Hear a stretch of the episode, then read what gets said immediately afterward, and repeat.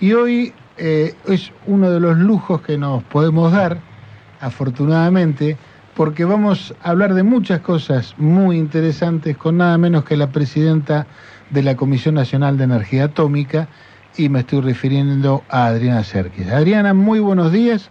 Claudio Angelini, quien te habla. Juan Reginato y Daniel Guerín, te saludamos desde Radio Nacional Bahía Blanca. Buenos días, Claudio, Daniel, Juan y a toda la audiencia y muchísimas gracias también por el llamado. Bueno, nos interesa realmente que la audiencia conozca eh, todo el tema que tiene que ver con el desarrollo de la tecnología nuclear, porque sabemos que es un tema, por un lado, desconocido y por otro lado, ocultado también. Entonces nos parece que es una misión importante ponerlo de relieve, ponerlo sobre la mesa.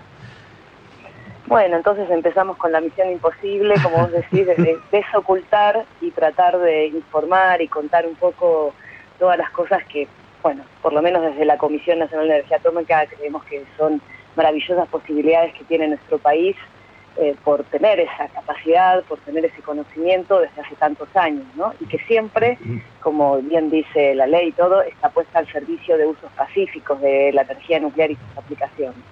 Así que, bueno, podemos cuando quieran, si quieren algún detalle. bueno, mira, eh, justamente Adriana, una, una cosa que nos importa es sacar eh, a todo esto del campo meramente científico, ¿no? Porque uno imagina siempre el científico como alguien que está en un laboratorio investigando, pero ¿qué alcance sobre la vida real, sobre la economía, sobre el desarrollo tiene la, la energía nuclear?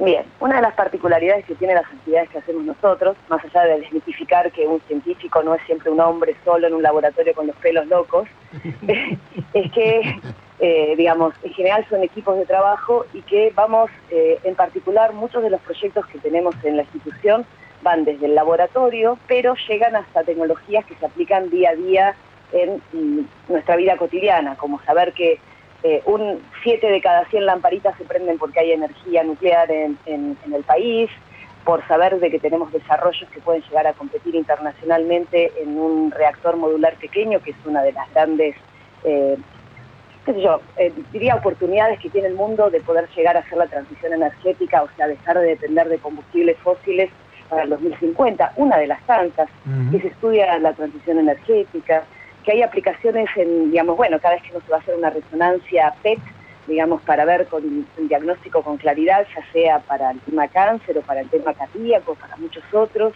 están involucrados los radisótopos que se fabrican en el Centro Atómico de Seiza, eh, digamos, a partir de tener un reactor de investigación y de aplicaciones.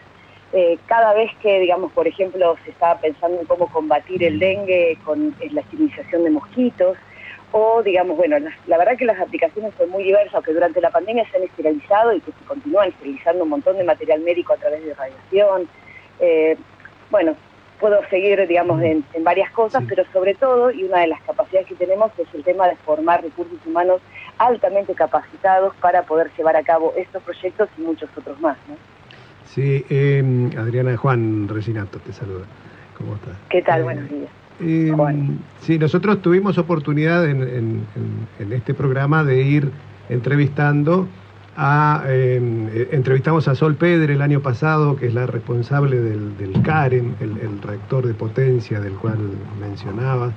Eh, después pudimos hablar con Germán Blauman, que tiene a cargo el, reactor, el, RA10, este, que es un después te vamos a, pedir que, amplíes un poco. Eh, y también hace un par de semanas pudimos hablar con Gustavo Santa Cruz, que, tiene a cargo el Centro de Argentino de Protonterapia, todas iniciativas que están dentro de la esfera de la Comisión Nacional de Energía Atómica. Y, aparecía el tema de los recursos humanos, ¿no? Es decir, cómo cómo eh, sostener y, e incrementar y, darle continuidad a todas estas tareas requiere de, esos recursos humanos que es lo, indispensable. ¿Qué están haciendo en, la Comisión Nacional de Energía Atómica para formar a esos recursos?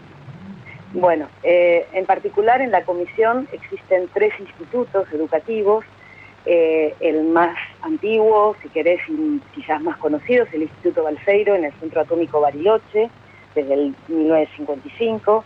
Después está el Instituto Sábato en el Centro Atómico Constituyentes y el Instituto Dan Benson en el Centro Atómico 6. O sea, cada uno de los grandes centros atómicos tiene un instituto educativo que se conformaron en algún convenio con una universidad nacional. En el caso del Balseiro con la Universidad Nacional de Cuyo, en el caso del Sábato y del Benson con la Universidad Nacional de San Martín. Eso es porque nosotros no somos una unidad académica, pero en estos acuerdos nosotros brindamos el soporte, la, eh, digamos, el lugar físico, los laboratorios donde se forman eh, estos estudiantes y nuestras estudiantes también, que van eh, de a poco aprovechando todo el conocimiento que tienen los investigadores e investigadoras de nuestra institución y de las empresas asociadas también. Yo en el Balseiro dan clases gente de INVAP también, además de la gente del Centro Atómico, que algunos también son a, su vez investigadores de CONICET, ¿no? Que tienen lugar de trabajo en algunos de nuestros centros. Entonces, la particularidad que tienen estos tres institutos es que para ingresar en general en las carreras de grado ya tienen que haber hecho dos años en alguna otra universidad nacional o incluso en universidades de otro lugar de América Latina, ¿sí? porque tenemos, eh, recibimos también estudiantes de otros lugares. también somos un poco de generación de conocimiento para la región, no solo para nuestro país. Eh, y tienen becas, eso les, eso les da la oportunidad de poder dedicarse exclusivamente, así que son eh, carreras con muchísima intensidad de estudio, que son las carreras de licenciatura en física, ingeniería nuclear, ingeniería mecánica, ingeniería en telecomunicaciones, ingeniería nuclear con aplicaciones en tecnología, ingeniería en materiales o maestrías en algunas de estas especialidades. O en el Benison en particular también hay tecnicaturas especiales que permiten después sacar las licencias para operar eh, con, eh, digamos, instalaciones nucleares que están muy reguladas por nuestra autoridad regulatoria nuclear, que es lo que internacionalmente, digamos, tenemos que cumplir y nacionalmente también, ¿no? Eh, pero bueno, estamos siempre bajo normas. Eso entonces, por un lado, son nuestras grandes fortalezas, los tres institutos. Termino de contarte una cosita esta. Y después, por otro lado, tenemos las becas Aprender Haciendo, que nos permiten seguir formando gente en eh, lugares de trabajo específicos, eh, donde van aprendiendo tanto técnicos como formados, o sea, van haciendo sus doctorados o incluso de postdoctorado o de posgrado digo, para un panorama general. Buenísimo. Em, sí, yo creo... La, eh, Adriana, Daniel Green te saluda a vos. Eh, fuiste de las que no se fue a lavar los platos y me alegra mucho. Eh, Ahora te cuento, más o menos. si los lavaste, los lavaste muy bien, porque estás en la presidencia de la CONEA, así que lo supiste hacer. Pero no, más allá de la misógina que, tenía aquella frase eh, y de la, en primer lugar y de la segundo lugar de la eh, del desprecio hacia la formación técnica y el desarrollo tecnológico e industrial, eh, sin entrar en aquello que es, no, no, es pasado porque siempre vuelve, pero hiciste una referencia ahí en el Balseiro, en el Benninson, en el Sábato, es todo para qué son especializaciones, son posgrados o, materias de, o carrera o, con qué carreras base se llega, se accede a esto, y cuáles serían las, las carreras de base para poder acceder a, estas especializaciones o a esto eh, a estas capacitaciones. Bien, Hago un paréntesis. Eh, respecto de irnos a lavar los platos, yo en el 2000 me tuve que ir porque no teníamos posibilidad después de terminar mi doctorado en el Instituto Balseiro, justamente porque acá no había posibilidades más que ir a lavar platos. Entonces estuve en Estados Unidos entre el 2001 y el 2004. Eh, digamos, pensando en un país con otra proyección, no, digamos, obviamente siempre quise volver, siempre quise, el día que me fui presenté mis papeles para poder conseguir un cargo para estar de vuelta. Así que bueno, eso por un lado y eso hace que nuestra generación, la que estamos entre 50 y 60 años, es una generación muy mermada de gente, ¿no? Nos falta gente. Así que, que se ve por ese periodo en el cual uno pierde. O sea, perder gente y echar gente en formación que se ha formado en nuestro país en un cierto periodo implica que muchos años después tenemos unas falencias enormes y es un retroceso muy grande. Eso me, parece que es importante señalar así a nivel de, más allá de la experiencia personal, como esta cuestión global, ¿no? De, pensar que cada año, cada, cada, cada periodo así de, cuatro o cinco años en los que echamos o impulsamos a nuestros jóvenes formados a irse, nos cuesta mucho para poder volver a pensar, digamos, en eh, seguir creciendo en estos grandes proyectos. Así que más allá de que está bien que se vayan a formar por un tiempito afuera y vuelvan, pero tenemos que pensarlo en ese sentido. Sí, pero Eso no, por un lado. no en las condiciones en las que te fuiste vos. Eh, No, no, por supuesto. En las condiciones en que se van otros con, con becas de capacitación. Es decir, esta Sí, es una sí. historia. Que de la misma manera debe haber quienes que se- extranjeros que se capacitan en los institutos que acabamos de nombrar. Exactamente, bien, eso por un lado. Por otro lado, huyendo exactamente o puntualmente a la pregunta que vos me hiciste, eh, tenemos de todos los espectros, eso que yo te contaba antes. Hay tecnicaturas que están abiertas para gente que tiene que tenga formación técnica, escuelas técnicas o, digamos, o, o o, eh, ingenierías en algunos otros, eh, cualquiera de, las, de los ámbitos de la ingeniería, pero en particular nuestras carreras de grado exigen que uno tenga esos dos primeros años, ya sea de carreras de física o de ingeniería en alguna otra universidad del país, cualquier otra ingeniería. O sea, tenemos que cumplir con las materias básicas de matemática, física y las formaciones iniciales para poder ingresar a estas carreras de grado, ¿no? Esta que yo me había mencionado antes, ¿no? La ingeniería en materiales, ingeniería nuclear, la ingeniería mecánica, en telecomunicaciones o la eh, licenciatura en física o en, eh, todas ellas se, pide que la gente ya tenga una formación básica en alguna otra universidad. Por eso a veces empezamos a tratar de, de charlar mucho con los egresados de los últimos años nos gustaría eh, digamos, tener una charla más amplia con todas las escuelas secundarias, sobre todo las técnicas que puedan estar interesadas, interesados en estas carreras, y de los primeros años de las otras universidades, ¿no? para que tener una mayor amplitud de, de- de chicas y chicos que tengan interés en, profundizar en, en estos grandes proyectos, en enterarse qué capacidades y posibilidades tienen. Y, y bueno, justamente este miércoles vamos a tener la, visita de- del ministro de Educación, eh, que va a ser un, digamos, bueno, no quiero adelantarme mucho, pero bueno, la idea es sacar un programa que es del, la- del Ministerio de Educación, nosotros simplemente cedemos un poquito el lugar para, para anunciarlo, y, y bueno, después ahí les pediré que estén atentos. Estemos atentos. bueno, sí. Tal cual. Primicia Estaremos, estaremos atentos. Muy bien. Atentos, Sí. pero no- no- Eh, yo te quiero preguntar, Adriana, de lo que decís se desprende, pero haceme por favor una, una pequeña descripción de cómo encontraste o cómo dejó el macrismo a la, a la comisión. Uf, la verdad, este, yo siempre cuento de que tenemos la sensación de que cuando abrimos la puerta, nosotros asumimos como gestión bastante tarde, en junio del 2021 recién, porque bueno, no hubo cambio inicial en las autoridades de la institución al comienzo del nuevo gobierno, después de Macri, y después vino la pandemia, se complicó un poco las cosas, y la sensación que tengo es haber abierto una puerta y viste cuando se te cae una montaña de cosas encima que hasta que terminás de ordenar las cosas eh, no sabes dónde estás parado, ¿viste? Sí, sí, Esa fue un poco la sensación, ¿no? Eh, había muchísimas deudas, sobre todo al exterior, a eso de ser parte del mundo y tener una deuda enorme acumulada con el Organismo Internacional de Energía Atómica, que nos provee muchísimo más de lo que la Argentina paga, ¿no? En cuanto a proyectos conjuntos de cooperación internacional, de, de incluso proyectos propios de la Argentina, que ellos vienen cooperando desde hace un montón de tiempo.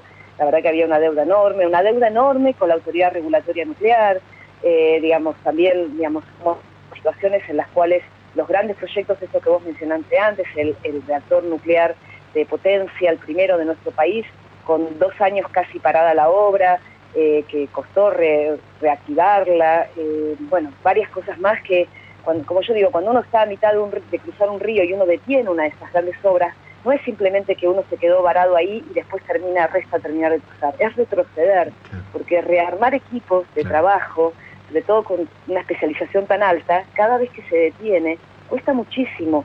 Y además genera mucho desánimo entre quienes vienen trabajando en estos proyectos y que no ven la perspectiva futura. Así que fue bastante duro, sigue siéndolo, ¿no? Pero, pero al comienzo la verdad es que fue como una sensación de decir, uff, cuánto, digamos, se había quedado. Fíjate que, por ejemplo, con el tema del centro de protonterapia, yo asumí y justo se había traído el equipo que se había comenzado a pagar en el 2015 y que no se terminó de pagar hasta el 2019-2020, con lo cual recién llegó en 2021 al país un equipo en el cual se había invertido eh, un montón de dinero y que todavía estamos dando respuestas hacia la auditoría de por qué no se avanzó con ese proyecto. O sea, era como, ¿no? Eh, Es, muy compleja la situación. es- es una, mm, una descripción que encontramos repetida en, en muchos otros rubros, además. Esto ha sido casi un patrón ¿no? de, acción. Em, en el área específica, eh, ¿es lo que ha sucedido también con la planta de agua pesada de, Neuquén? ¿Es, algo parecido ese proceso?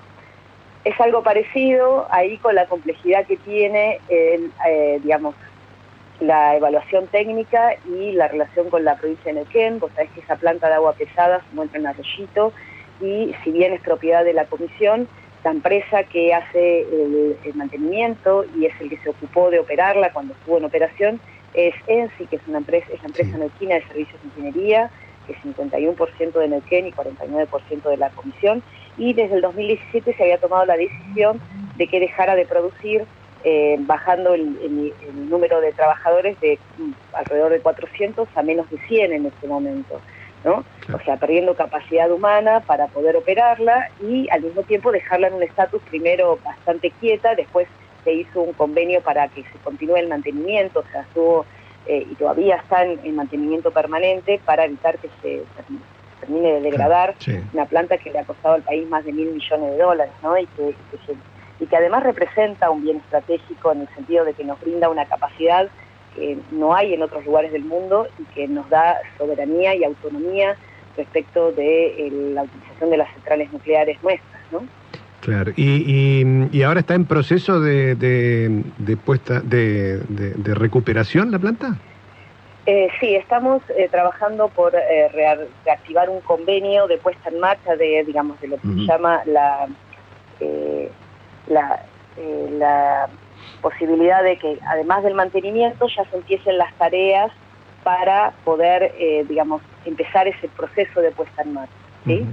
Eh, ese, ese proceso de puesta en marcha, digamos, eh, implica muchos pasos, es bastante largo porque, digamos, requiere ahora poder tener la, la capacidad de, no solo de tener los recursos humanos que puedan operar la planta, sino que el acondicionamiento ese inicial tiene que tener en cuenta la revisión de todas las complejidad eh, técnica que tiene cada una de las pequeñas partecitas de esa planta. no, es que uno llega a la mañana, abre la planta, eh, pone on una llave y arranca, ¿no? claro, no, hay que, si alguna vez tienen la oportunidad de pasar cerca de la planta van a ver la inmensidad que tiene, ¿no? Es un complejo eh, químico industrial gigantesco que tiene grandes torres, que tiene bueno, un montón de maquinaria y hay que revisar cada una de las bombas, cada uno de los sectores, cada uno de los torrings, ¿no? que son las eh, pequeñas, digamos, arandelas que se encuentran entre un cañito y otro, digo, para revisar en qué condición se encuentra para que pueda operar en forma segura. Hay que probablemente rehacer, digamos, o conseguir nuevamente instalar nuevos sistemas de control actualizados, que lamentablemente esos son equipos importados. Pero bueno, esa inversión puede verse completamente eh, eh, recuperada una vez que empiece a funcionar, porque en el mundo, justamente en estos últimos años, ha cambiado mucho la utilización de agua pesada, no solo para centrales nucleares, sino también por el hecho de que se empiezan a utilizar este insumo, quizás en menor cantidad, pero se está ampliando muchísimo su uso tanto en usos médicos como en la industria de semiconductores. Eso, digamos, y nos están llegando, digamos, de muchísimos países sabiendo de que estamos anunciando la posibilidad de la vuelta de la puesta en marcha, requerimientos, o sea, un montón de, empresas, se diría más de entre 10 y 15 empresas de diferentes lugares del mundo, de Canadá, de China, de Corea, eh, eh, de Francia, digamos, preguntándonos específicamente cuándo la podemos poner en marcha y cuánto nos podemos comprometer a la, producción que ellos necesitan. Así que, digamos, estamos en un, en un trabajo, entendemos que es un, es un bien realmente, digamos, estratégico y que además es un insumo que puede llegar a, darnos un, beneficio como país de poder exportar una justamente un valor algo que tiene un valor agregado enorme, ¿no? La producción de agua pesada. acá en, en esta circunstancia uno cuantifica el daño que puede hacer una administración cuando decide interrumpir un proceso tan largo y tan complejo, ¿no? Y sí, en este caso se ve claramente y, bueno, por eso también nos interesa hacer este trabajo, que entendemos que es difícil en, el contexto actual de crisis económica del país y que, digamos, eh, podemos, pero estas apuestas a futuro, que son proyectos a largo plazo, que son proyectos que, digamos, le siguen brindando la posibilidad de mostrar cómo nuestra capacidad tecnológica se puede poner al servicio de justamente mejorar la balanza comercial incluso, ¿no? Más allá de, lo que significa. Digamos que eh, es parte de la solución, no del problema, ¿no? este, toda ciencia es política, ¿no es cierto? y eh, así es. Y, la, y en el caso de lo nuclear, ¿cómo es? En el caso de lo nuclear mucho más, o sea, uno a veces piensa que la ciencia es pura, que uno hace investigación y digamos, y eso no tiene intereses, etcétera. En el caso de lo nuclear es muchísimo más claro, ¿no? Todavía, porque la geopolítica internacional, si un país tiene tecnología nuclear, está dentro de un club y si uno no la tiene, está dentro, está fuera de ese club. Y ese club de países que tienen tecnología nuclear tienen la posibilidad de definir situaciones como qué tipo de insumos se importan o exportan en diferentes países, intervenir en, digamos, en esas discusiones, como es ahora que la Argentina está liderando algo que se llama el Nuclear Supplies Group, que es el NSG, porque las grandes potencias no quieren que sea otra la que las lidere, esta posición eh, de tercera posición que al final tienen Brasil y Argentina respecto de estos temas, nos pone en, y teniendo la tecnología para poder, digamos, además tener la capacidad de opinar, nos pone en esas posiciones especiales que nos abre puertas también a nivel internacional y que nos miran con, eh, con cuidado, diría yo, ¿no? O sea, eh, el hecho de estar en ese, en ese lugar nos da muchas eh, posibilidades, ¿no? Como decía antes. Claro. Y, la geopolítica pasa, se basa mucho, ¿no? Por eso las relaciones internacionales son complejas. ¿Y, y, y qué te pasa cuando ante ante ese, esa complejidad que estás describiendo, ante esa que, que, lo vivís este, eh, de, primera mano, te encontrás con que las críticas van eh, por izquierda diciendo la energía nuclear contamina y no sé qué, y por derecha dicen es una tecnología que sirve para construir bombas atómicas. ¿Qué, qué, qué te pasa? Em, ¿Cómo, cómo, ¿Cómo afrontamos, cómo se afronta y cómo afrontamos? Porque en definitiva este, estamos todos involucrados, ¿no? Ese, ese, tipo de, de, críticas, digamos, que, que, son útiles para otros fines. Bien, eh, yo creo que afrontarlo hay que afrontarlo con información, con, con esto, con estar disponible todo el tiempo para poder explicarle a nuestra sociedad de qué se trata. Después cada uno sacará sus conclusiones y a mí no me gusta lo que se dice bajar líneas, sí, me gusta poder explicar todo lo que haga falta y contestar todas las preguntas que sean necesarias. En ese sentido, voy por los dos extremos. En el extremo que dicen sobre que la tecnología nuclear es la que nos da, digamos, la posibilidad de tener eh, bombas y, digamos, y los problemas mundiales, es decirle, hay una regulación absoluta y la Argentina siempre puede estar orgullosa de decir que todos los desarrollos que se han hecho se han hecho siempre con fines pacíficos, ¿no? y seguir recalcando, aunque haya gente intentando internacionalmente demostrar lo contrario o, ir por resquicios de instalar una agenda que no fue la real. ¿no? Entonces, poder demostrar, yo Diego Hurtado, nuestro vicepresidente, la verdad es que lo dice muy bien, eh, y tiene muchísima información y es capaz de dar los debates también, bueno, nosotros también, ¿no? Pero, pero demostrando este tipo de cosas. Eso por un lado, y recalcar que, digamos, todas las aplicaciones y los beneficios que tiene para el desarrollo del país esto, ¿no? Y por otro lado, el tema del miedo que se tiene hacia la energía nuclear, la energía nuclear podemos demostrar claramente que no es contaminante, ¿no? En el sentido de eh, la emisión de gases de efecto invernadero y en todo su ciclo de vida y en todo lo que ha producido hasta ahora en el mundo, estadísticamente es la que menos daño ha producido al medio ambiente. Eh, cuando uno hace la integral respecto de daño en muchos sentidos, ¿no? Y en el volumen de residuos que produce si es peligroso los residuos reactivos, si hay que tratarlos con cuidado, sí, eso no lo vamos a negar, pero hay suficiente desarrollo de tecnología y de conocimiento y se sigue trabajando para poder llegar al mejor resultado respecto de esto. Y uno puede decir que el, todo el resto de las cosas, siempre que queramos tener energía para, para alguna aplicación diaria, cotidiana, para que sigan funcionando nuestros celulares, para que siga funcionando eh, todo lo que con lo que nos acostumbramos a vivir cotidianamente en, una, en un mundo desarrollado, necesita energía. Y toda generación de energía genera un impacto en el ambiente. La integral de todos esos impactos, uno puede demostrar en cada uno de los aspectos y de las variables que tiene que la energía nuclear es la que intensamente es la que mejor tiene. ¿Es la única que yo quisiera que tengamos? No, porque creo que es necesario seguir haciendo el cambio hacia las energías renovables, creo que y a la diversidad que nosotros tenemos como posibilidad como país y tenemos que analizar los escenarios de cuál es el porcentaje en el cual debería participar la energía nuclear. Eso es algo que se está trabajando en la Secretaría de Energía, en estas que se llaman prospectivas y análisis de diferentes y ver cómo esas capacidades que tenemos y esas posibilidades de recursos que tenemos nos dan la mejor opción.